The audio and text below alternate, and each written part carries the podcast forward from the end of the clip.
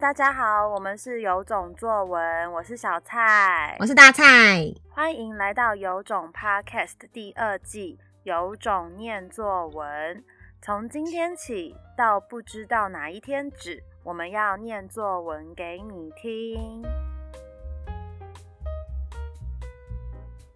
今天要念给大家听的作文题目是《绿色假期之黑脸皮鹭勇战凶大恶》。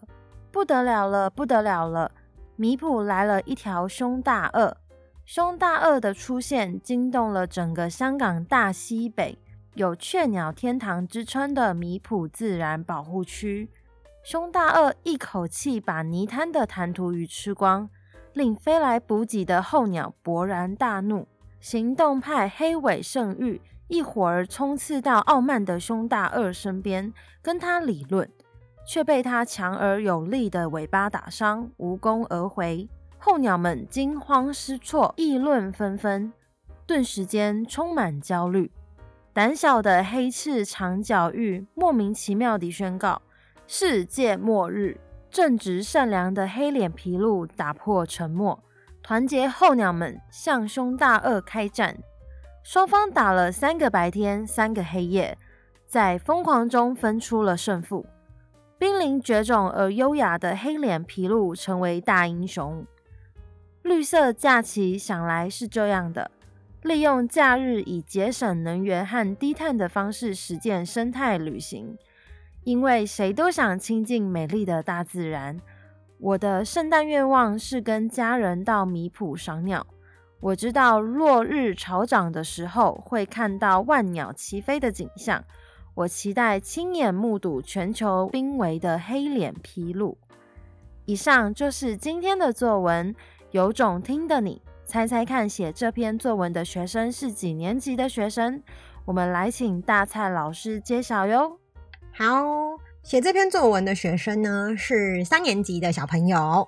然后大家应该觉得听了。怎么这么多很复杂的名词？好像不是台湾常用的语言。他是香港的小朋友，然后也是线上课的学生。我第一次看到这篇文章的时候，觉得最好玩的地方是台湾叫做黑面琵鹭。然后他们叫黑脸皮鹿，所以我第一次看到的时候就觉得很很可爱，这样子。这不是我们线上课的题目，它应该算是他的学校作业或者是什么的。然后我们就嗯，因为实在太可爱，就把它拿来分享了一下。因为他提到了绿色假期，我还第一次听到这种绿色假期，利用假日以节省能源和低碳的方式实践生态旅行这种说法。那刚好我们在。二零二零的期末的线上课就有讲到一个是里山的概念，就是浅山啦，其实是源自于日本，其实就是也是类似在讲环境保育，然后大家如果人类到山林活动的时候，要如何亲近大自然，可是又不会造成在自然界的生物的栖息地被破坏，然后我觉得。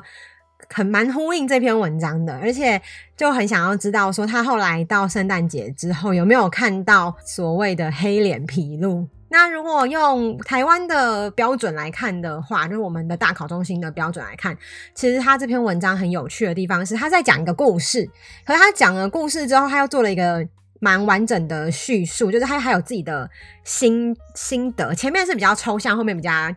嗯，比较具具体的就是有两种不同的叙述笔法，可是又不会很很怪。前面就是说啊、哦，有有凶大恶，然后要打要吃吃鸟啊，吃鱼啊什么的。可是后面又就是他绕回来，在讲到环境这一点的时候，又会觉得好像在说故事诶。所以我觉得这个学生很会说故事的感觉。然后以我自己对这个学生的认识的话，因为我们会有一对一的咨询嘛，那在咨询的时候，我觉得他其实很害羞、很可爱，可是他又可以从他的文字中感觉到他是一个非常有个性、有力量的人。